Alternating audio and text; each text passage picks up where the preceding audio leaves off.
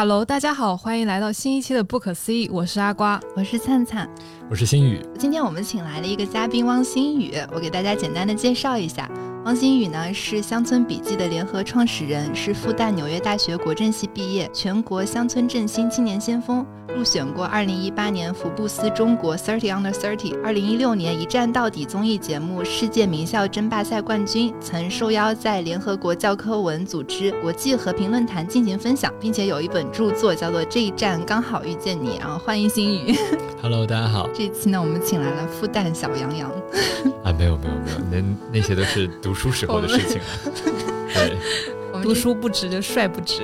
啊，没有没有没有没有，真的很感谢灿灿和阿瓜的邀请。刚才我进这个直播间的时候，我还在说啊，我其实之前在复旦的时候，我也是做广播台的，那已经是十年前的事情了，真的是岁月是把杀猪刀啊。还没有，现在真的是风华正茂。我们之前还有看到过微博热搜说复旦校草回农村创业了。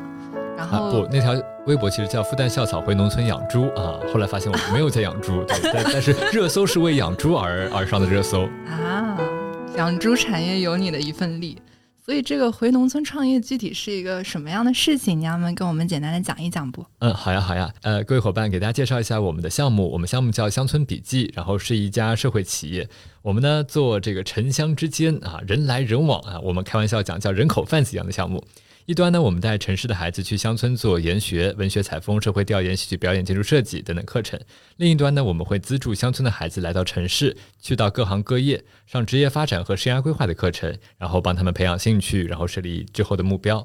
那之所以这样做呢，是因为我们发现很多人啊在农做做农村的地，乡建文旅民宿；很多人呢在农做农村的货，瓜果蔬菜经常淘宝。但我们想关注于乡村的人，老乡衣食住行、生活冷暖、孩子教育，都是我们所关心的部分。我们的 slogan 叫做“用教育连接城乡，走在消除不平等的路上”。那嗯，是一个嗯，其实已经对对，其其其实已经到今天已经是一个四年的项目了啊。其实也不完全对对对，也不是一个很新的项目，但还在创业的路上。上周刚好四周年嘛？对，上周刚好四周年，恭喜，好棒！对，还活着啊，在在这个这个双减政策之下啊，活着的教育机构就不容易了，对不对？这个创业项目还之前还参加过很多比赛吧？就介绍过。对对对，我们拿过三个部委的奖，然后今年还拿了这个哈佛中国教育论坛创业大赛的冠军。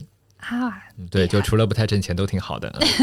哎，在这四年的过程中，是慢慢发展出就是几个不同的这种乡村项目，还是说一次就想好了整个构造？呃，是慢慢发展出来不同的项目的，就包括我刚开始创业的时候也是没有想好啊。我呢，最早是一七年六月硕士毕业回国，然后跟着一个大哥去了湖南湘西卖腊肉，啊，那当时呢，其实想做田野调查，然后想一边做田野调查一边干嘛呢？对吧？就做做点嗯能帮到老乡的事情。那说需要什么帮助呢？发现那边的腊肉需要人卖，但是卖着卖着这个腊肉呢，我就发现说，嗯，其实真正改变乡村的，好像也不是里面的瓜果蔬菜，对吧？那卖这个肉。嗯，其实更多需要的是关注。那我说怎么样能做来关注呢？我说能带人进来，能够带来更多的关注。那因为因为我以前录过一些综艺节目啊什么的，我就说啊，那我更擅长做带人进来的事情。然后呢，当时那个大哥没让啊，我就我就 我就出来了，我就自己创业了。然后再做着做着呢，我发现说真正改变农村，其实又不是里面的肉，又不是外面的人，其实当地的教育，当地的孩子。所以我们就开始花了更多的时间去做教育公益的项目。呃呃，后来就变成人来人往，就有了这样一家。啊，就 social enterprise，对，虽然是不是有社会企业这个事情还是众说纷纭，但是我们自己真的是这么做的啊。那一端呢，用这个教育公司用商业的方式去做；另外一端呢，我们去承接各种各样的教育公益的落地项目。然后我之前就是来之前特别想问新宇一个问题，就是你现在更愿意说把乡村笔记去当做一个产品呢，还是当做一个公益项目来看待？啊，问的非常好。其实我刚在这个四周年的文章里面写这个事情。我会把分开，对我们应该接下来会有一个新的公益的品牌，我会把乡村笔记留在教育的部分，对，就是我们所有带人进去的或者看见真实世界的教育产品，那都是乡村笔记这家教育公司在做的啊。我们的公司注册就叫叫上海乡村笔记教育科技有限公司。那另外呢，我会重新做一个新的公益的品牌吧。那那个品牌也许会，嗯，就更纯粹的去接项目落地，对，就公益的项目落地，嗯。但是我认为你是不是在这个过程中，我有看你那篇采访，就是说可能在这个过程中一直会接收到各种社会各方面吧，包括可能身边啊、老家的朋友，就对于你所做的事情的一些不理解。嗯，对对对，就普遍来说，大家其实对于公益就这一个词的定义，或者说它真正在做什么、怎么运行的，其实都比较缺乏一定的正确的理解。对，就几乎是一无所知。对，就大家谈到呃公益的时候，对不对？大家谈到的都是免费午餐计划啊、红十字会啊，然后或者这个捐资助学。对，但事实上，所有这些我刚才提到那三种公益的项目、公益的方式，都是二三十年前的方式了。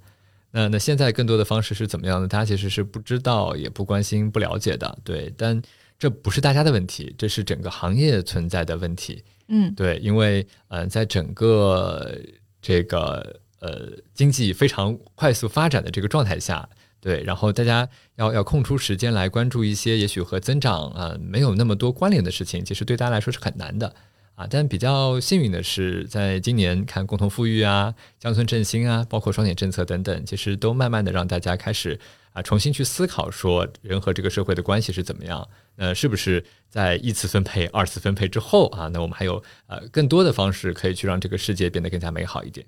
嗯，那我一直认为，就是善良或者说做公益这件事情，其实跟想要赚更多的钱其实并不冲突的。之前灿灿他跟我说过一个就蛮早的 慈善小典故，我觉得就是印象还挺深刻的。他说的和珅嘛，和珅之前有一次负责去赈灾，然后呢，在派粥的这个过程中，他其实会在粥里面掺泥沙，然后这个。梗其实，在那个《长歌行》里面也被复刻了，就这样，他会筛选掉一部分真的不需要的人，然后让这部分粥去搬到帮到更真正去需要的人。嗯，所以我认为说，就是用一种商业的逻辑思维去做慈善，或者说去做公益，为社会创造正向的价值的话，这个事情会更有效率。但是这个过程中的话，我不知道会不会产生就是利益冲突，就你可能初心我是想要用教育去连接城乡，有情怀的出发点在做，嗯、但在这个过程中是不是会面临或者说有遇到过自己初心会产生动摇的情况？动摇这件事情其实倒还好，因为我跟大家的创业的出发点不一样，我最初是来做学术的啊，我是做建构主义的，所以所以呢，呃，会觉得说钱不是钱本身，我觉得钱是一种 credit。是是，就是权利本身是一种 credit，是信任是信用，对，那那钱只是 credit 一种变形，对吧？你在一张白纸上写一个一百，那口小卖部能用，那说明这张这张这个这个一写了一百的纸，那它就是钱了。嗯，所以所以从我的逻辑上来讲，无论大家怎么看待我这个项目，或者说我这个项目到底能不能挣到钱，我至少我积攒了非常非常多的 credit。啊，就像今天能够被邀请，这个灿灿和阿瓜邀请我来这儿跟大家分享，就证明说我这个创业项目好像从这个 credit 的角度上来讲还是做的不错的，所以我倒没有那个动摇的这个这个这个时候。但是呢，就是大家对于做公益这件事情能不能挣钱，能不能用商业的模式去做公益这件事情，其实是非常众说纷纭的。嗯，而且从更大的体量来说，如果呃这个这个你去看这个互联网的反馈和评论的话。那大家大多数情况下还是觉得说，哦，公益就应该是一穷二白的。对啊，那我其实呃，在我做公益之前，我就是一个反十几万呃关注的博主，所以呢，会有这个呃很多的、这个、会有一些商业广告过来找我。那但是呢，过来找我的两个车企的广告，哎，给我配到的车啊，那那都是不能到十万的车，就他们就觉得说，哦，你的这个身份就适合这个车 啊，不能超过这个车了。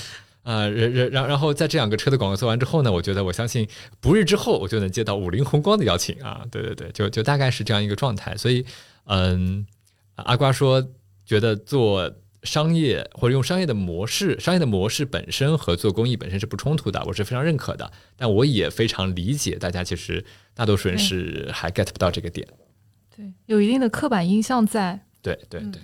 因为其实我们是学经济学的嘛，之前对于这种慈善机构啊这些有一个专门的经济学理论叫水滴经济学理论，嗯、呃，就是说其实是把那个钱给到大的公司，然后呢让这这些大的公司去创造更多的就业，然后这些就业的扶持就像水滴一样，就是滴到所有需要就业的这些人身上。嗯嗯，嗯所以就觉得这是一个慈善。就应该有的状态，然后其实还有很多，就是慈善怎么说呢？就是说，呃，更像一种就是薅善心的人的羊毛。就我觉得，其实对于比如说像你这样的名校高材生出来，就是做一个慈善，但是应该得到就是应有的回报，就不管是经济上的还是民生上的这样的回报，才是对一个好人的报答，而不是说就是呃。把把别人的善心当做一种就是可以消费的资源，就是一直在用。我觉得那样子的话，总有一天都会用完的。就这不是一个可持续的慈善发展之路。对我很感动，灿灿这么说。对，但事实上，这个呃，目前大环境上其实并没有那么好。嗯，对，大家会觉得说，呃，你做这个啊，如果你做得好是应该的，如果你做不好，那一定又是有所图啊。我我其实创业到现在，我们拿了很多奖，然后会有很多的媒体老师来采访我们，但是。大家其实很多的问题的背后涵盖的还是，哎呀，你到底是想要名啊，还是想要利啊？你你这个这个一定是有所图的，你没有所图，你不会做这个事情的。但会有一个比较好的反馈机制吗？就是说能够维护，呃，比如说不是你，因为如果你是从那个学术研究的角度来说的话，我觉得你的学术应该已经可以得到很好的收获了。但比如说跟团队里的人，如果他们有家人啊或者怎么样，如果他们是就是自己白手起家。然后也有就是跟你同样的想法，想一起构造这个比较理想的乌托邦。那他们有没有一些可以就是怎么说呢？就维持自己的日常的这些比较呃接地气的生活的这个部分？嗯，明白。就首先我们现金流还可以嘛？对你想在在双减之后，对吧？那我们还在，对对对。呃，然然后再再加上我们做的其实是这个跟乡土相关的素质教育。所以这一块是非常难得的，在素呃在双减之后还是非常朝阳向上的部分，对，所以这一块其实呃我们现阶段还可以，这这也是为什么我们会有那么多的媒体啊报道啊能参加比赛的原因，对，但是嗯怎么说呢？我自己会觉得说，呃，结合到上一个问题，其实呃公益这个事情被不被被不被人尊重，本身还是看你的产品好不好。对，就就是好的产品都有它，好的产品总是有它可以去这个发光的地方。发光的地方，对，无论它是商业的、教育的产品，还是公益的产品，对，所以我现在心态还挺平和的。对，新宇是一个上海小伙子哦。对对对对，上海乡宁，对，上海乡下人，对。嗯，就是说，因为其实很多人对乡村有情怀，是因为他们故乡可能是在乡村，或者是说不是北上广这样子的城市，然后在都市生活之后会怀念自己从小童年生活的环境。就其实是想问，为什么你作为一个一直在都市生活的人，怎么会突然有就是在乡村的发展的这个想法？嗯嗯，对，就是呃，经常有人问我这个问题，然后跟他们讲，因为脑子坏掉了。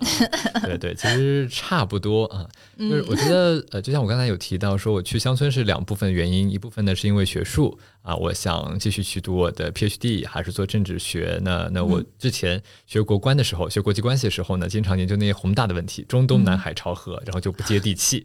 我就想说，那那我去农村待两年，接接地气啊，这是一半的原因。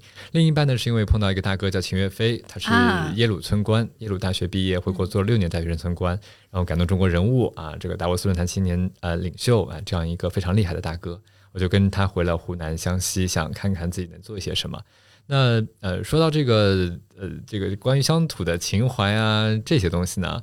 嗯，其实我老家在上海南汇大团，那那个地方呢是个种瓜种水蜜桃的地方，所以我一直都觉得自己不不是一个这个 typical 的上海人。我们小时候说到上海，上海本地人，我们我们小时候说到这个城里面去都叫到上海去，到上海去叫到上海去。你会说本地话吗？哎，无所谓的讲本地话，就是我只会说本地话，知道吗？这就是我现在基本上不说上海话的原因啊。这个其实是。以在以前上海是有鄙视链的，对吧？上海一看不起这个外地人，二看不起乡下人。那那那我爸呢是乡下人，我妈妈呢是老家是安徽合肥的，所以我绝对不是一个 typical 的这个上海男生。对，嗯，那你的这个乡土情怀，除了受那个呃耶鲁村官的影响之外，在你的成长就其他的前期成长过程中，有就是 ever 接触过？有啊，就我还挺喜欢乡村这种非常自由自在的状态的嘛，对吧？就像我小时候啊，看这个四驱兄弟的动画片，买四驱车，我就可以在乡下捡砖头，然后自己搭跑道，我就觉得非常的自由，对不对？手艺很好。呃，对。然后你如果在城里的话，你就觉得这个跑道很贵啊，奥迪双钻，双双钻，对对对对。凡尔赛了。对对对，就就就是，总之，嗯。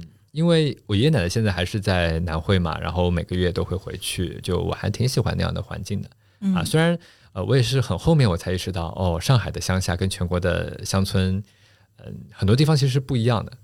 对，就就就是我以前觉得我们南汇已经挺破的了啊，说起来特别诡异啊。我我我们家门口那条路叫川南凤公路，其实当年还是一条这个连接城乡的主干道，但是它直到去年才有路灯啊，所以所以我一直是在一个上海没有路灯的地方这个生活的状态，好神奇。对，所以我经常跟别人吹牛说啊，我是上海为数不多还能看到星星的地方。对对对。太耀眼的城市，嗯，但是其实看你之前的那个成长过程，就包括其实你之前的一本书叫《这一站刚好遇见你》嘛，嗯，其实一直是一个就是特别洋气、非常 fancy 别人家孩子的这种成长路径。然后尤其是比如说你还会学调酒啊、学健身啊，然后包括其实我们今天做那个 pre talk 的时候，你还会特意说啊，我们今天把。不要这么洋气的这些 label 称号放在前面介绍，就会显得自己更接地气一点。我觉得好像是你在做这件事情之后，对这个身份有更多的认同，然后有一些就是呃，从一个比如说名校高材留学生，然后到这个。呃，生根乡土发展的这个身份转换的这样一个转一个转换的，我觉得其实并不是。对，我觉得更多的是大家因为不知道我之前为什么会做那些非常洋气的选择。嗯，为什么呢？对，就就是比如说我学调酒师，是因为我在纽约的时候，当时想要去打工啊，我想这个刷盘子，对不对？这个太太 low 了，我想打一份洋气的工啊。于是呢，我就学考了这个 bartender license，啊调酒师的证，然后想去做这份工作。对，然后然后又比如说，我之前特别喜欢去旅行，我在芬兰待了大半年，然后一个人背包欧洲。对，然后在纽约的时候，我也是在 VC 实习，然后也走了很多地方。但是它归根结底是因为，我觉得我是来自一个，就是我并没有说，我就我是一个非常典型的上海人，所以我当时在追求很多很洋气的东西。对，所以所以他他的表现出来呢，是大家觉得我很洋气，但其实一直是比较踏实的状态。我觉得洋气跟踏实不是对立的，我只是觉得我没有那么洋气。对对，就就嗯，就怎么说，就是很多时候洋气是和小资啊、文艺啊这些东西是是结合在一起的。对，但是我真的不会啊，就就就是我，我觉得我审美有限，然后也不是一个特别有才华的人，一直都是在就是非常努力的去做每一件事情。对，所以我就特别害怕别人把我。呃，别人以为我很好、很高，或或者很洋气啊，格局很大，视野很广，其实并没有。对，就就是真的没有。就就所以，我觉得并不是一个呃，在做一个什么职业上的转换啊什么的，就并没有。对，就只是水到渠成的到了现在这一步。不，就是不够好。对，就没有什么水到渠成的，就是 就是我我特别害怕，就就就大家觉得嗯，这个年轻有为的人对吧？就所有的褒义词都能拐弯抹角给你搭上，并没有，对，就就是不够好，就一塌三十岁以下精英哎啊，没有没有没有没有，三十岁以下精英有很多很多。对，然后我想到，我本来想到一个就是挺有意思的问题，因为你会调酒嘛，嗯，然后那如果说你用一杯酒形容现在自己的生活。那那那我要用用用一杯这个最俗气的酒，叫 Long Island，就就因为它有很多种基酒，对，然后又看起来很普通，对啊，就是我在现在的生活，因为普普通通却又很复杂，平平无奇。对，就每天的生活就日常忙碌嘛，其实跟大家的忙碌是没有什么区别的，然后不是特别有趣，对，但是确实因为创业，嗯，方方面面接触的人啊或者事情啊特别的多，对，就是感觉有很多的基酒。啊，这个形容还蛮好的。嗯，然后我们接下来想就说一下教育这件事情。嗯，因为其实《乡村笔记》你刚才也提到，就是说我们会分出一个教育这个模块，然后完全没有受到双减的这个影响。然后想聊一下，就是嗯，你对乡村教育这一块儿，就或者包括你们自己的这个就《乡村笔记》对教育这一块儿，他们具体是一个什么样的想法呢？就包括你提到说。嗯，乡村的素质教育，因为素质教育这件事情本身就非常的奢侈了。那 您觉得一个人有素质这件事情奢侈吗？嗯啊，对。那这样说来，其实素质教育说的更像是一种礼仪吗？不不不，我觉得它不完全是一种礼仪吧，它更多是一个类似于全人教育，就是嗯，你能更好的跟自己相处，所有的这些能力，其实都是素素质教育的一部分。所以我其实并不觉得说素质教育是一种非常奢侈的东西。大家会觉得素质教育奢侈啊，其实就像是我最近啊有一个国际学校的论坛，然后找我去发言，他们给我的那个命题作文叫“双减时代之后啊，我们应该怎么样去准准备素质教育”。那他的这个问题其实暗藏假设是什么呢？暗藏假设是他觉得素质教育其实跟这个应试教育一样，是需要去准备的。所以他们想到其实是那些唱歌、跳舞啊、画画，但是是所有那些能够给你的应试教育额外加分的东西。但我自己会觉得说，如果你这样去理解素质教育本身，那也许你就不理解双减这件事情，它这个这个政策背后出台的原因。对吧？那那双减的政策的出台，它一定是跟我们，比如说十九大之后啊，我们的国家的主要矛盾的改变，那我们十四五规划当中啊，就是呃，我们在倡导一些共同富裕的理念等等，它是相结合的。但如果我们把素质教育又理解成了一个唱歌跳舞更极致，比如说亚洲的琴童，他需要一万小时练到什么样的程度这样的状态的话，我觉得它就是。嗯，怎么说就呃买椟还珠了啊？他其实没有理解到这件事情的本身。那从我而言的话，我觉得素质教育它至少是让你成为你自己的教育。那呃，很多人说是什么生涯规划啊、职业发展啊，但我自己觉得第一步叫做看见真实世界啊。对对对，就是呃，我并不相信说我们现在可以让孩子们去想象说未来想要做什么工作啊，因为我们根本不知道未来有什么工作。十年之后、二十年之后，世界是怎么样的？我们根本无从猜测。嗯啊，所以我现在定一个未来职业目标，反过来规划我的一辈子，这件事情我觉得不是特别靠谱。但更靠谱的是，我可以呃通过某种方式，更多的了解现在的这个世界真实的样子是怎么样的。然后我通过我自己的学习、自己的判断，去做一个我自己觉得对的决定，然后不后悔。啊，我觉得这个是。呃，我们在做的乡村素质教育的最核心的部分啊，所以其实你们做的乡村素质教育，就或者是说会上什么课吗？还是通过一种什么样的形式？会有一些方法论的课程，比如说什么认识自己、确立目标、寻找路径啊，但但更多的呢，其实都是让你去做各种各样的体验，听各种各样的故事。对我们最。这个大家对我们最熟知的一个教育公益产品是叫城市之旅，嗯，对，就是我们会全国海选最优秀的初初三到高二的学生，然后到上海和成都，然后去看到各行各业。啊，然后这各行各业有金融啊，有咨询啊，但是也有去批发市场进菜卖菜。啊，管自己一顿饭，然后有在清早的时候去棚户区，然后给给很多人送温暖，就是各种各样的体验，我觉得都是他们做出自己决定的一个部分。那城市之旅这个参加的孩子们后来有就是乡村乡村这个有有做过跟踪吗？有啊有啊，当然有啊。嗯，对，就就是我们当然有做过跟踪，然后然后我们我们这个基本上是一个孩子会陪一个志愿者，一个月打一个电话啊，然后呃跟踪过程当中呢，我们这个最大的感受就是他们学习动力会变强啊，就是他他们好像有一些目标啊，或者呢他他他们还是很向往城市的生活的，或者很向往那种有的选的生活。那除此之外呢？我觉得这个项目做的还可以的点，就是现在非常多的孩子愿意回来做这个项目的志愿者啊啊！所以三年了，我们也带了将近五百个孩子从乡村到城市啊，全国各地的孩子，然后到上海和成都。嗯，我们也还在探索这个模式，它到底呃未来更长期的价值和意义在哪里？对，但是大体上我觉得他愿意回来，对吧？然后他愿意学习，那那我们最初的那个。时间就花的还算值得，就是一个良好的生态圈了。现在对，就是最最初的那些应该还算值得，但我们也还在思考说它能怎么样变得更好。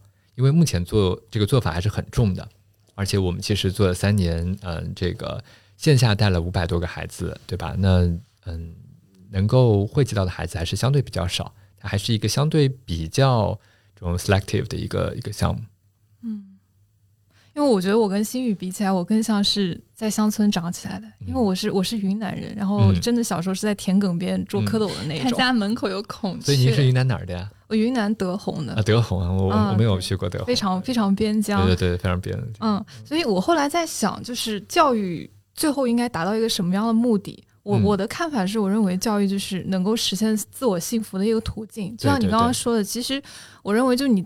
真正达到自我幸福，其实是你内在的一个平衡和一种平静。你觉得已经达到了，但是这个可能内在的一个自我的充实，跟外部很多条件是没有关系的。包括我们现在经常爱讲的，就包括物质啊、职业啊，各种方面都没有关系。但是你怎么去看待这个事情？就例如说到职业平等，因为职业平等这个大家说归说，但是它实际上非常难实现。因为我认为这种就职业平等，它会面临的问题就是比较。因为外部条件很多会被拿被拿来比较，但是你身处这个环境中，你很难去避免。而这些衡量的标准呢，通常是通常是一些惯性的歧视和社会环境堆砌的歧视带来的。然后我认为城市的孩子可能比乡村的孩子拥有更就通常认为是拥有更宽的眼界和更远的见识。但是呢，我认为这很多时候其实只是对于自己周遭环境的一种熟悉而已。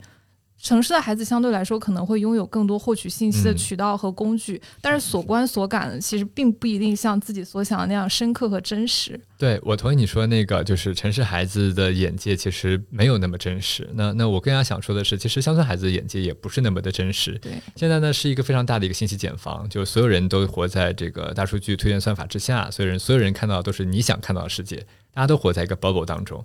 而且呢，更搞笑的地方是，很多时候越高端的教育越虚假，因为我们在设计出很多的暖房，让你去在里面玩耍或者去练习。但是当你看到真实世界是怎么样的时候，无论是城市的孩子还是乡村的孩子，都会有很大的这个不安，因为他们这跟他们以为的东西是不一样的。对吧？那城市孩子表现出来，他是会变得变得很脆弱。那乡村孩子，其实大家也许不是很这个能想象的是，现在很多的孩子会对城市有非常过于美好的憧憬，他们觉得在城里面挣钱很容易啊，对不对？大家都过得很 fancy 啊，等等。但是来到了城里面之后，发现说工作没有那么好找啊。对对对对，那那那我们的项目其实在做的某种程度上也是帮助乡村的孩子看到一个更加真实的世界。对对，就仅此而已。然后呢，我其实不太用，比如说平等啊，就是特别是职业平等，像像像像这样非非常具体的呃这个词去跟孩子们呃去做分享。对，就是我我甚至不会跟大家说啊，你看你你你看这个这个哥哥做的这个工作是不是很好啊？你好好努力，你以后也可以做这个哥哥这样的工作，对不对？这样很多人去去支教或者对乡村孩子都会有这种好为人师的做法。我一般不做这种事情。啊，就你认为职业是没有优劣的？对对对对对，我觉得认为是职业是没有优劣的。对我觉得灿灿这个就点到了这个重点了。我高中的时候参加上海市演讲比赛，我当时有一句话叫做“老子心灵手巧，喜欢做电工活，你干嘛非逼着老子考北大？”哇哦！对，后来呢拿了一个十分啊，拿了一个零零分，满分是十分啊，满呃，然后呃这这个拿了一个十分，拿一个零分，然后去掉最高分，去掉最低分啊，我还是一等奖啊。但是我我的重点是什么？我的重点是我虽然那么说，但是我们事实上知道说，就算你心灵手巧，你喜欢跳水，你喜欢唱歌，你喜欢跳舞，这个世界也不太会给你那个你去做这件事情的勇气。对对对，所以我们真正在做的是什么？我们真正在做的是让你看到很多人在做各种各样奇奇怪怪的事情，他们也很开心，就仅此而已。所以你做什么职业，终究只跟自己的性格喜好有关。对对对，我觉得职业只是一个人成长当中的一部分。嗯，对对，有的人也许重一点，有的人也许轻一点。就像嗯，我最早去做乡村教育调研的时候，我就去到了很多美丽中国的支教学校，就在云南啊，我去了嗯昆明、临沧啊、大理、楚雄，反正我去了十几所这个乡村学校。当时，当时我跟美丽中国的这个教研处的这个老师，也是我复旦的学姐，我们在聊这个事情的时候，他说他们。通过了九年的支教，然后现在在转变一种支教的方式。以前叫呃好好学习走出大山啊，现在他们改了一种说法，叫做呃生活级学习。哇哦，对，就他们会觉得说，其实学习生活啊，或者呢学习与自己相处，其实就是最好的学习本身。嗯，对。我想到就是你说这一段，我想到嗯，之前有一个纪录片嘛，就是拍在。呃，猪肉店里跳芭蕾的那个小女孩，嗯嗯，还有那种就是袁隆平爷爷在那个稻田里拉小提琴的那个样子，觉得特别感动，嗯。然后这个是美丽中国在做的一件事情，是吗？呃，对吧？应该是美丽中国在做事情，就是有很多的长期支教项目，嗯，对，然后大家在做一些像这样的项目，对。啊，其实真的挺难的，就像乡村教育，我们经常开玩笑讲啊，这个能用钱解决都解决了，剩下都是要靠人来解决的，什么意思？你去看这个撤点并校之后，对吧？乡村的小学变少了，但是这个集合到乡镇以后，他们的条件其实都不差啊，捐书啊，这个捐学习用品啊，或者校舍啊，都非常非常好。但是没有老师啊，乡村教育现在就是三类老师，一类叫做老教师，就是你爸是他教的，你叔叔是他教的，你还是他教的；一类呢叫做免费师范生，对吧？就是初中毕业，国家培养你三年五年，然后呢你就下去教书，那你自己还是个孩子。然后三年五年教完之后，你但凡你还想当老师的，你会考出去。对，那那如果不想当老师，你也就转行了。那第三类呢，就要长期支教老师。那长期支教老师呢，一年两年已经算非常长了。那他们毕竟还是会走的。对对，所以整个乡村教育最缺的其实是人啊，而这件事情呢，又恰恰是嗯大多数的公益项目不愿意去关注的部分。很难做到吧？因为像你刚才说，你的你的特长点是在于能够吸引人，就是号召到大家来做这件事，对你来说其实也很不容易。然后这件事情的话，因为其实支教如果是支一个月两个月，可能孩子刚熟悉你，你就要走了，就跟我们就是就跟我们金融行业招暑期实习生一样，好不容易顺手了，然后但是 PTA 很好用啊。对，但是就但是支教就孩子的成长，可能跟成年人之间的互相工具化利用还是有区别的。对对对，不一样的。然后然后教育这件事情本身是一个很长期的过程吧，就一两年能去支教，其实也是把生命中很很宝贵的时间，就是给到了支教这个项目。但是其实对于真的就是教育实现而言，还是就是。就是不是那么够的一个过程，我可以这样理解吗？对对对，所以这是一个非常非常重要的课题，但是其实没有被投入特别多的关注。嗯，对，嗯嗯，那你觉得这一点就是说，除了关注之外，呃，能有其他的方法，就是能让大家来参与到这件事情里面来吗？呃，我觉得先是了解，就像是呃，我们所有人其实了解到真实的城乡问题这件事情，其实就已经。在很大程度上推动它的，就有这个意识。对对对，就是比如说，大家现在想到农村的时候，有很多的刻板印象，对吧？觉得农村要不就是这种小桥流水、世外桃源，要不然呢就是嗯，就有一种断壁残垣啊，这种脏乱差的环境啊。但事实上，这些都是刻板印象。就是今天中国的农村已经非常非常的多元和不一样了。啊，东北的乡村、闽东南的乡村、江浙的乡村，然后比如说云南的、贵州的乡村是非常非常不一样的。但是能意识到这件事情的人其实就不多啊。那你想，这样乡村的不一样或者乡镇的不一样，导致当地教育问题的也是非常非常的呃不同啊。就像我们刚才其实聊到了这个短期支教啊，也许我们一个月并不能给孩子带去什么啊，那这是我们大多数人的想法和观点，但是。也许不都是这样啊，也许在一些地方，一些孩子他们缺的就是一些陪伴，或者就是一些快乐，对，还有一些灵感啊之类的。对对对，所以我觉得更多去了解他，然后不要一棍子打死，然后不要抱着这种居高临下的心态，想要去解决一个平等的问题。我觉得这点很重要，就是能做到什么就做什么，就进一步有进一步的欢喜。对对对对对，感觉跟学习也差不多。我们的项目是带城市的孩子去乡村学习。然后学的呢是文学采风、社会调研、戏曲表演、建筑设计。您可以理解，就是我们把大学学科导论的课程在乡村做落地，找当地高校的老师来讲，什么吉首大学的教授啊，山东戏曲研究院的老师来给大家讲这个，比如说某一个这个学科导论是怎么样的，某一个记忆是怎么样的。那之所以这么做，是因为我们想改变大家想到农村啊就是扶贫支教啊这样的想法。对吧？而且我想强调的是，我们不是向乡村学习，我们是在乡村学习。嗯啊，就很多人说哦，你这是劳动教育啊，你要你要向这个贫下中农学习，没有不存在的啊。我只是把那边变成一个课堂，回归自然。对，但因为那边是课堂，所以你多多少少会接触到那个真实的地方啊。你会住在老乡家里面，我觉得这个就够了。嗯，你还蛮习惯住在老乡家里面的吗？因为便宜。对。对，就贫穷解决了贫穷，解释了我人生成长的很多的这个这个选择。比如说我在纽约的时候住在 Staten Island，嗯，很多人在纽约待了两年都不知道 Staten Island 在哪儿，嗯啊，这个地方在自由女神像在朝南一个半小时传承的地方。妈呀！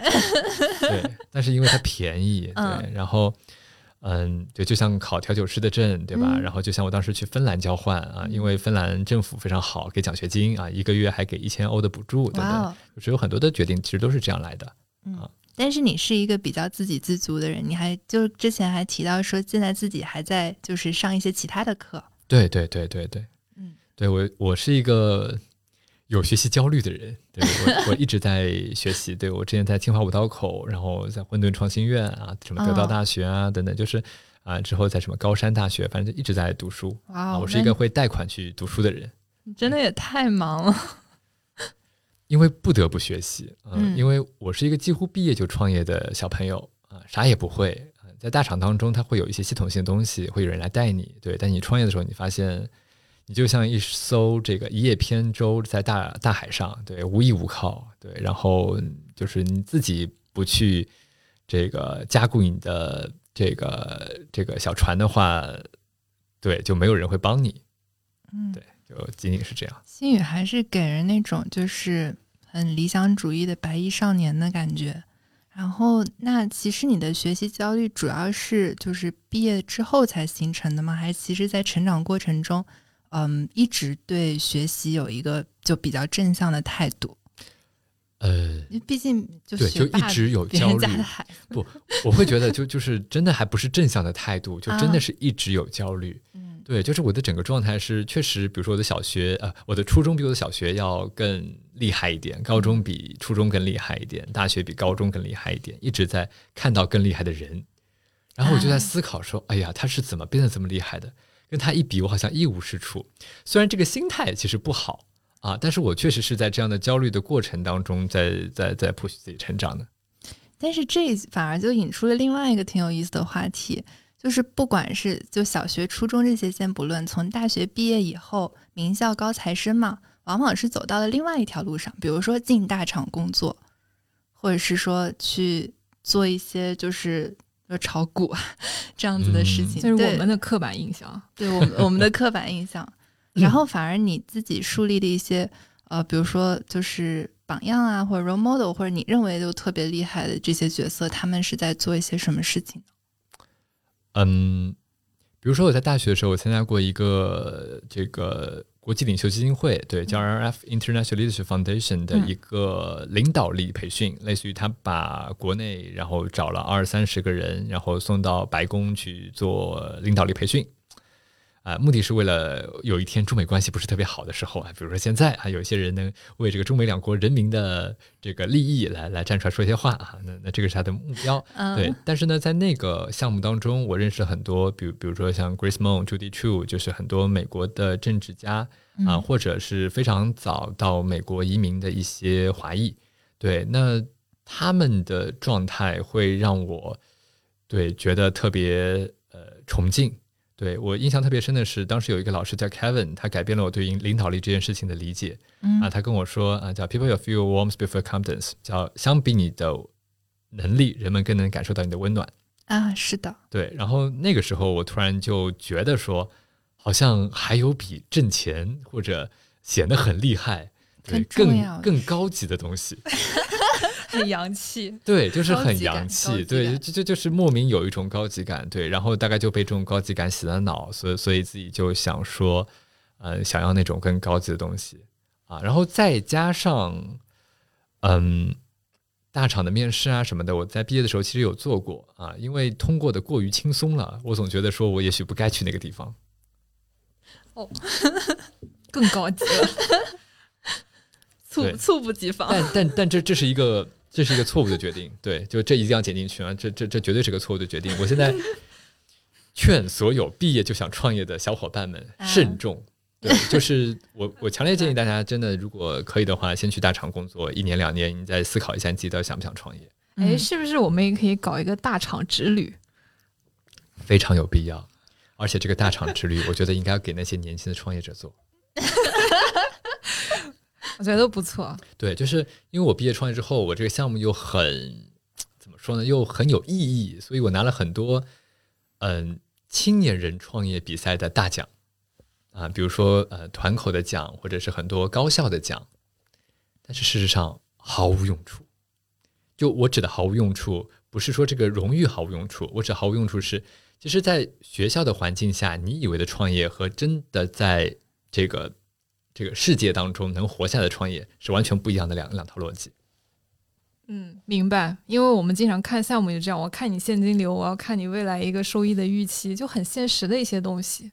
那个其实都还不够哎，但当然那个有已经有用了，对，那那个已经比那个学校里面就是这种学生的作品型创业已经要好了，对。但是其实现金流也不完全说明问题，就是更多的真实创业的时候看的是人性，对，就就就对初创项目是是这样。对对对，是看的是人，对。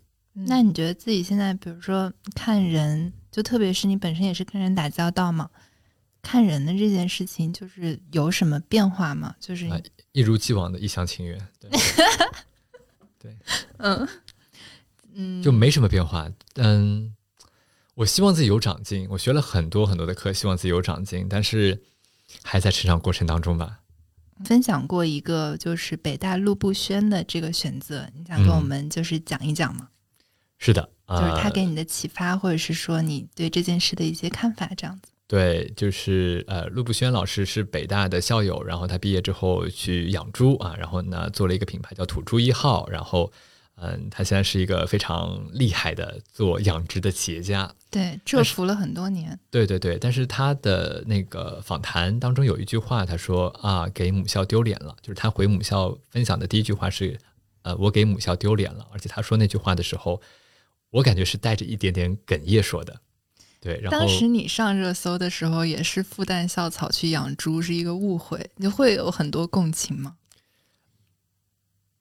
呃，我会跟他有共情，但不是因为上热搜说养猪的这件事情。对，嗯呃，我跟他的共情是因为，嗯、大概也就是最近，就是创业真的到了三年四年的时候，你发现你的很多同学其实在，嗯、外交部啊，然后在嗯投行啊，就是大家其实很 fancy 的状态去给呃学弟学妹做分享的时候，呃但是你是一个从头开始的事业，呃，甚至是一个就是做的是一种非典型的吧？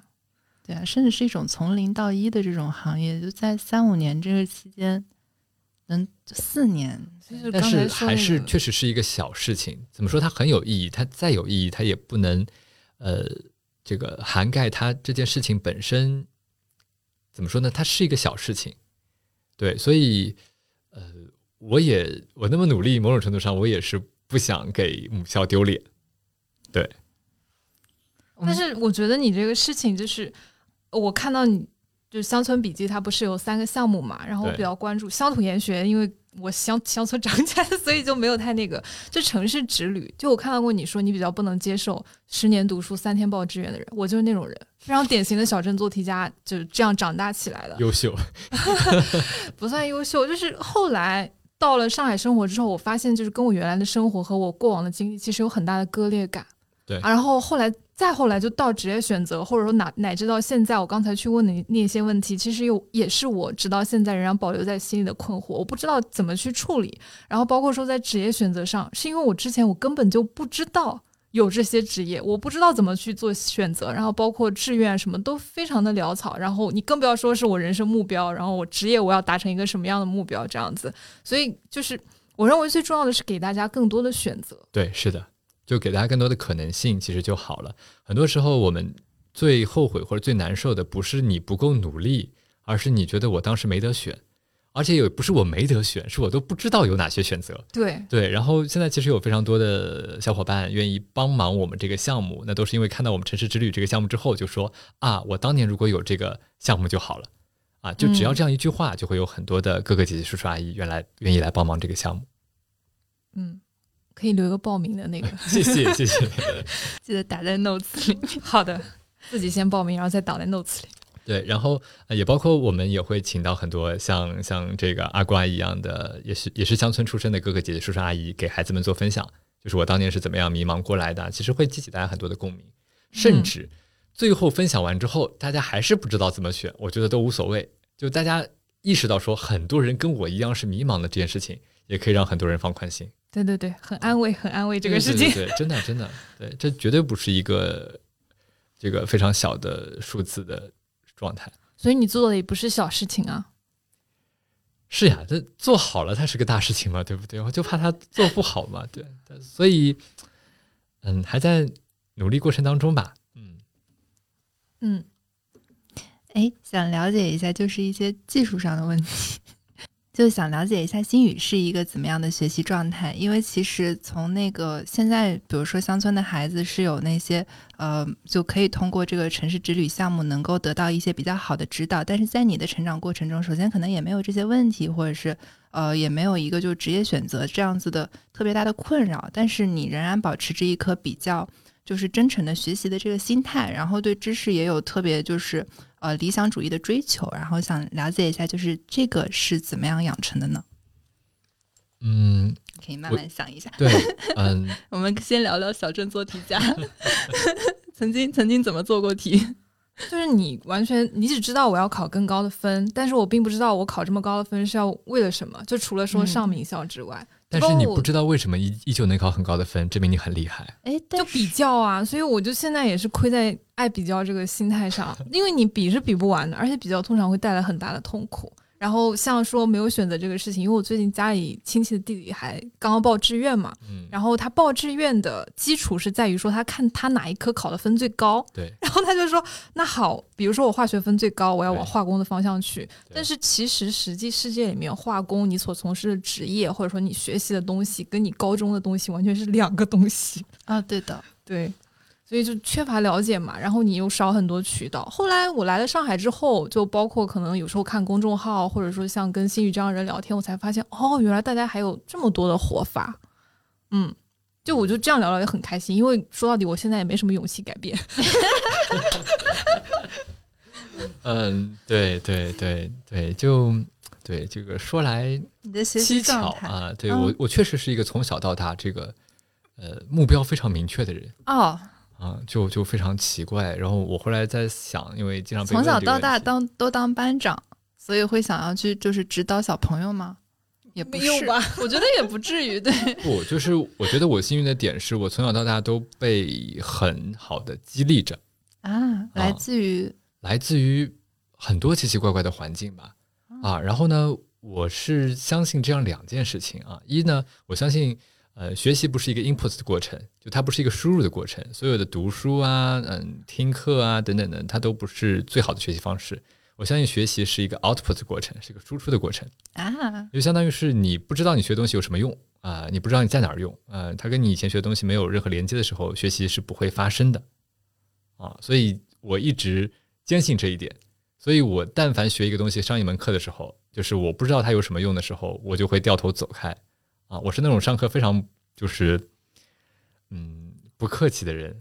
对，就比如说 老师压力好大。对对对，我是那种在我在复旦的时候上课怼教授啊，然后怼到他，然后教授说，呃，教授教授也知道我是班长，教授说班长你不适合你不适合上我这个课，你可以出去了。对，然后我在想啊，那出去就出去吧。对，然后委婉的滚犊子。对，然后这是一点，这是我经常跟大家分享的，是我觉得如果你要真的学好一件东西的话，你要去使用它。对，然后这是一点，对，然后第二点呢，是我是一个一定要知道我为什么做这件事情的人。啊，我很后来，呃，别人跟我讲这个东西叫第一性原理，啊，对，啊，对对，但是我上高度了，对，就是，但是我真的是特别较真，对，就是我好像非常拒绝做我不知道他为什么要做的事情，啊，头铁，对，然后，然后这个头铁呢，也许就是我前面说的那个从小到大都比较幸运。就，呃，一直是班长啊，十八岁入党啊，然后保送的复旦啊，就就就是所有这些经历都，嗯，都好像在错误的暗示你，你有能力做成一点事情啊啊！但是我之所以说错误的暗示你，是因为它真的是错误的啊！它它是错误的呢，也不完全是因为大家呃对你不好，然后错误的暗示你，而是因为我们的整个教育体系。啊，就像阿瓜刚刚说的，我们整个教育体系和我们的社会的生存规则，啊，和我们也许亲情啊、友情、爱情的逻辑都是割裂的。嗯，啊，所以你在学校的时候，往往那个嗯最受关注或者最受鼓励的孩子，你到了社会之后，你会有非常大的水土不服。对的，对。所以创业真的好辛苦。不，我觉得创业特别成就我。对，就如果我不创业的话，我现在应该还是一个非常，嗯，怎么说呢？就是还是一个非常自信的小朋友。对，但是创业这件事情，我觉得整个人变谦卑，对，往正常的方向去去修正了一点。对，但创业还是让你觉得很快乐的。呃，也不能学习让我觉得很快乐。对我后来思考了，我的第一性原理其实是知识上的增长，就是我经常能够。呃，学到一些新的东西，看到一些新的人，这件事情是让我觉得非常爽的啊。对啊，然后有不同的体验，这件事情是让我觉得很爽的。所以从这个维度上来讲，别人说，哎，你怎么样算创业失败了？我说我应该不太会创业失败。对，因为我跟大家创业的这个出发点不一样。对，但这个事情呢，就是不好细细的跟我的这个合伙人说。啊，我俩合伙人现现在当爹了啊，我这这个。对对对，挣钱挣钱挣钱。大家的第一性原理可能产生了一定的偏差。然后我们后面过一些那个不可思议的随机问题。好的。嗯，因为也在创业嘛，然后想问一下心宇，如果送一本书给过去的自己，你会送什么？或者推荐一本书或者电影啊？这样就希望，比如说五年前或者四年前《乡村笔记》刚诞生的时候，你知道的一本书，或者说一件事情。嗯，好想一下。如果是五年前，如果是你呢，阿瓜？嗯，送他一本字典啊，英英文啥玩意儿啊？这这这个开头第一个词叫 abandon，没有没有没有，就就开开开玩笑。我觉得，嗯，送一本书的话，我其实特别喜欢那个 James Cars，呃，这个纽约大学一个职业系教授的一本书，叫《有限游戏和无限游戏》，那本书还挺。重要的对，就就是说，人生其实是大家如果只想着输赢的话，那就会是一个有限的游戏。对，但社会上大家都想着怎么把游戏玩下去，就会变成一个无限游戏。对对对，是的，是的。然后我觉得无限游戏的心态还是很重要的。对，然后如果是电影的话，其实，哎，我是一个非常 dry 的人，我非常无聊啊，这个。我我的笑点也很高，泪点也很高，对。然后呢，能打动我的呢，叫悲情英雄片。哇哦，就是什 么，比如说勇敢的心啊，这个集结号，就这样的片子。对，妈耶，啊，都看哭了吗？对，但是如果不是很拽吗？啊，对，但是但是如果回到四五年前，这个我给到我自己的建议的话，我应该会推荐给自己脱口秀大会。就是更早的去多看一些喜剧的东西。对我这两年看了很多喜剧东西，然后让我有让我现在有有有一个小小的 flag，我要打算退休之后，对吧？什么什么四十岁谐星，哎，不，六十岁谐星聊天会有你。六十岁谐星出道，对对对，我现在现在找我的 partner，对，没问题，我们可以考虑一下。最近已经想脱口秀，对对，他们说这样的生活够惨，对你说的是人生，别人都听成段子。我们想说一下，就是你可能。觉得对自己最有用的一个失败经历，favorite failure，最有用的失败或者说可能有起。呃，大家问我这个问题的时候，我更多想表达的是，我我其实不相信失败是成功之母啊。对，就你不会感谢这些失败，对吧？对，我觉得大多数的失败其实只会让大家更加悲伤啊、抑郁，然后就自闭了，对吧？那那我更相信什么呢？我更相信是克服失败是成功之母。啊，就比如说你曾经有一个失败的经历，完了呢，你你你命好啊，或者你通过了极大的努力，你克服了它啊，那这个勇气和惯性会让你可以去克服下一个失败。那如果这样说的话，我觉得我克服的最重要的失败是我的口吃啊。我幼儿园的时候是个非常严重的口吃，直到我小学的时候，就是这种啊，参加小青蛙讲故事比赛，别的小朋友讲三分钟的故事要讲六分钟，我要把 make so double 一遍，double 一遍别人还听不懂，然后大家嘲笑你说啊，就凭你啊，你也参加什么讲故事比赛。啊，然后刚才那一段已经算是口技了，就因为讲了太多遍啊，对对，就就跟那个导游一样，导游不是口才好，导游只是说了很多遍啊。那个我想说什么来着？对，就是呃，然后呢，后来我妈就送我去学了播音主持。哇哦！后来呢，我到了大学的时候呢，就做了很多的主持的外快，复旦广播大赛冠军，论坛、商演年会啊，我除了婚礼司仪没有做过以外，做全了啊。就给我锻炼了极大的自信心。对啊，你是一个 presentation 很好的人，就是我们已经就作为主播嘛，真的不好意思，没有，我们两个只是个会讲话的人。没有没有没有。我们小青蛙故事大赛下一届有你。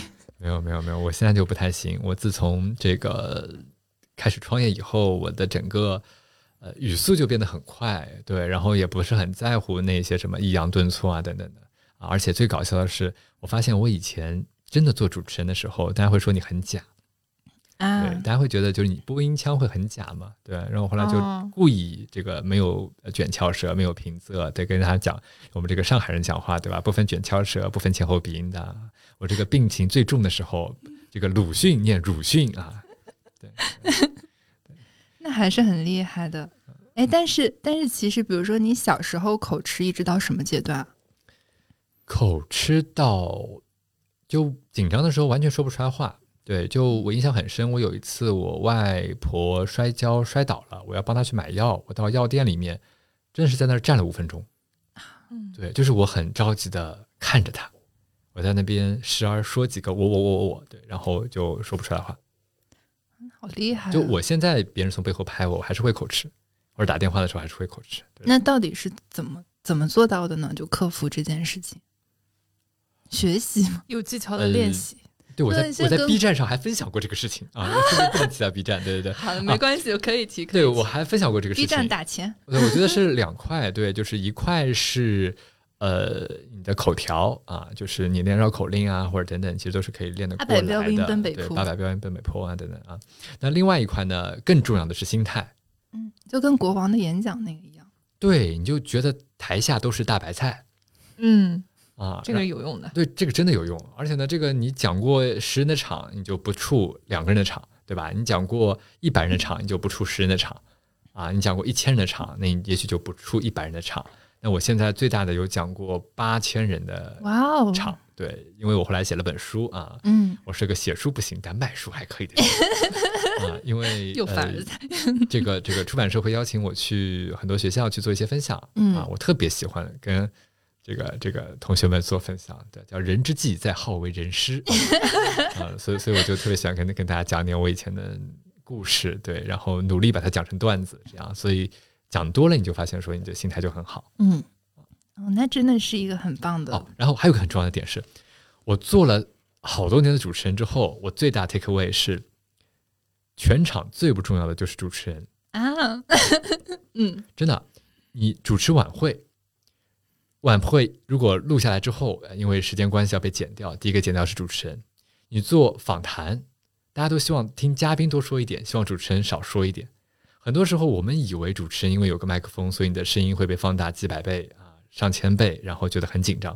事实上，根本没有人关心你。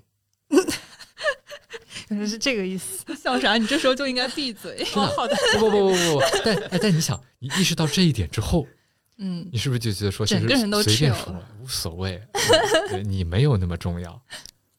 这个真的是一个很好的 take away，就是放下自己，就发现就只要不把自己太当回事儿，世界都变 chill 了那种。对对对对对，是的，是的。好呀，过去五年中，你越来越擅长拒绝什么以往无法拒绝的事情？阿瓜就比较擅长拒绝什么？其实这个问题我真的下次删掉吧。这个问题，服了。己所不欲，勿施于人。好的呀，嗯，那下一个问题啊，就这样就过了。啊，你要不要？要不要？哇可以回答什么？出不出这张牌？对我，我好像也没有什么特别想要拒绝的东西。如果一定要有的话，我现在就拒绝大家夸我。啊，真的吗？对，我就就我感觉创业这四年，我身边见了太多的前辈大哥在教育或者公益的行业啊、被捧起来，然后被。商业互吹，哦，捧杀就真的是被捧杀掉。对，就包括我之前有提到那个叫秦岳飞的大哥，对我其实觉得岳飞哥，呃，初心也是很好的，然后嗯，也是很坚持这个项目的，对。但后来呃，媒体然后很多的大众也许对他有过多的苛责，对，然后他现在就某种意义上就消失了啊，我就觉得特别惋惜，对啊。对，就是以前很多人觉得说这是什么“眼见他起高楼”，对吧？然后“眼见他楼塌了”。但是你是一个很容易就是被关注到的人，就你是你很难拒绝这件事情。是，但是我特别希望的是，比如说像今天这个节目，对吧？那那那大家能够听到的是我自己真实的在说一些我自己说的东西。我特别害怕的是，其实很多的记者老师采访我，然后我讲了很多，就像现在这样很真实的东西，最后稿子出来好像还是长得一样。对那你会觉得就是许愿让自己，比如说长得难看一点吗？有病吧？对，就有时候首先，嗯，对，就比如说，如果我希望别人更看到我的作品，我就不会想把自己包包装成什么美女作家或者这样子。但是其实，因为星宇他整个人 presentation 非常好，然后包括我们自己看他的，就是很多之前他的采访稿嗯嘛、，tag 什么都很光鲜对。啊，复旦校草、小杨洋就很多，就是没有，就我我觉得就是你做的事情非常漂亮。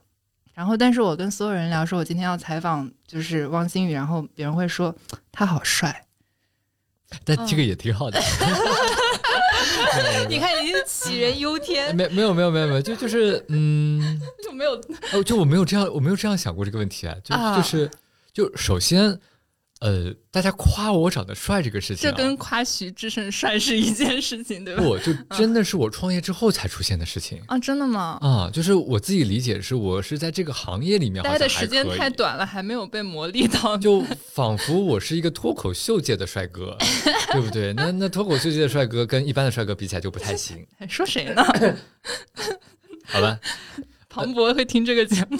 啊，没有帅而不自知的帅哥。啊，对对对对对，没有展开讲讲我其实更多的时候经常开玩笑跟大家讲，对，就是我特别怕别人夸我有情怀。哦，对，OK OK，我终于想到我想说什么了。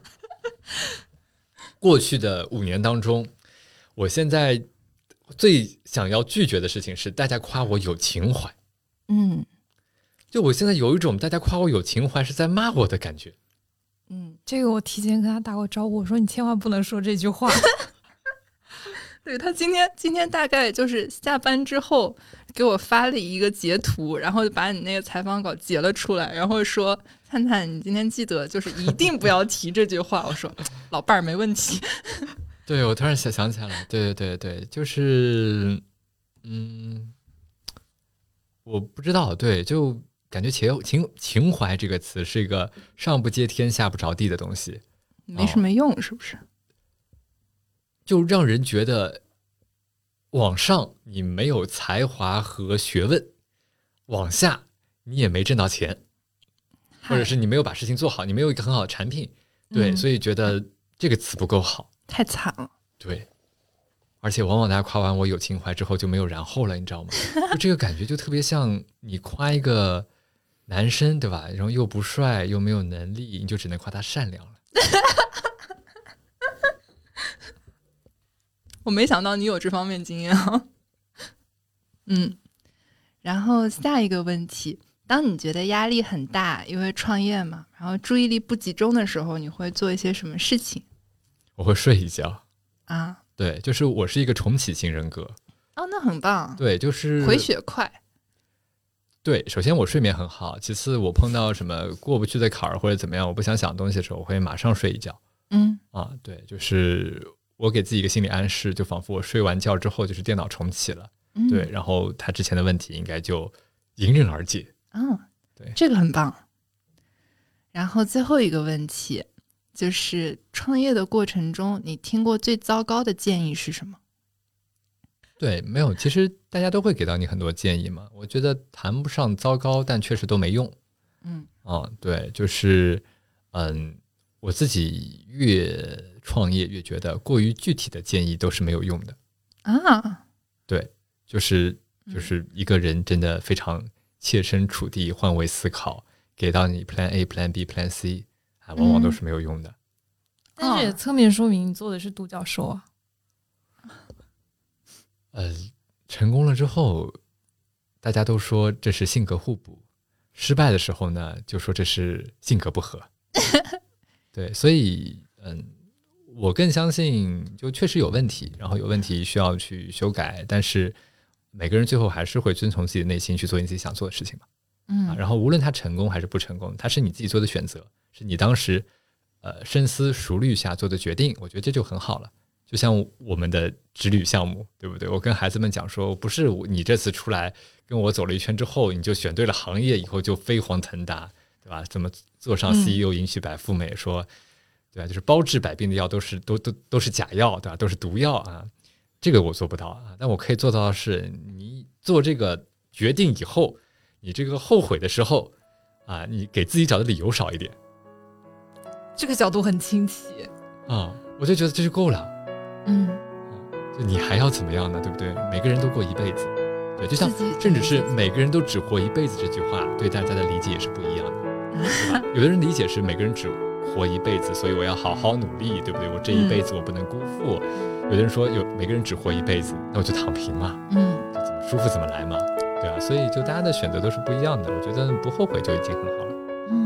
我们后面会把《乡村笔记》的这个参与链接，然后网址还有其他方式放在我们的节目 notes 里面，欢迎大家多多关注我们这个项目。当然，他已经得到了很多，就是他应该得到的关注，并且他就大家听心宇的分享也能够感受到，这个确实是一个很好的这个创业项目。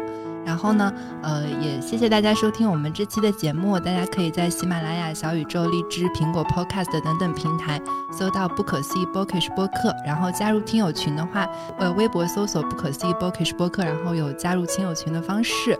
然后，如果有什么问题想问我们的汪新宇同学呢，可以在我们的节目评论留言，如果我们看到的话，我们会帮大家转达。你要你有要需要对对对商务是吧？对对对，乡村笔记了解一下，就这么乡村笔记了解一下，乡村笔记了解一下，乡村笔记了解一下。好，谢谢，太棒了，这个然后，谢谢大家的收听。谢谢大家。谢谢大家。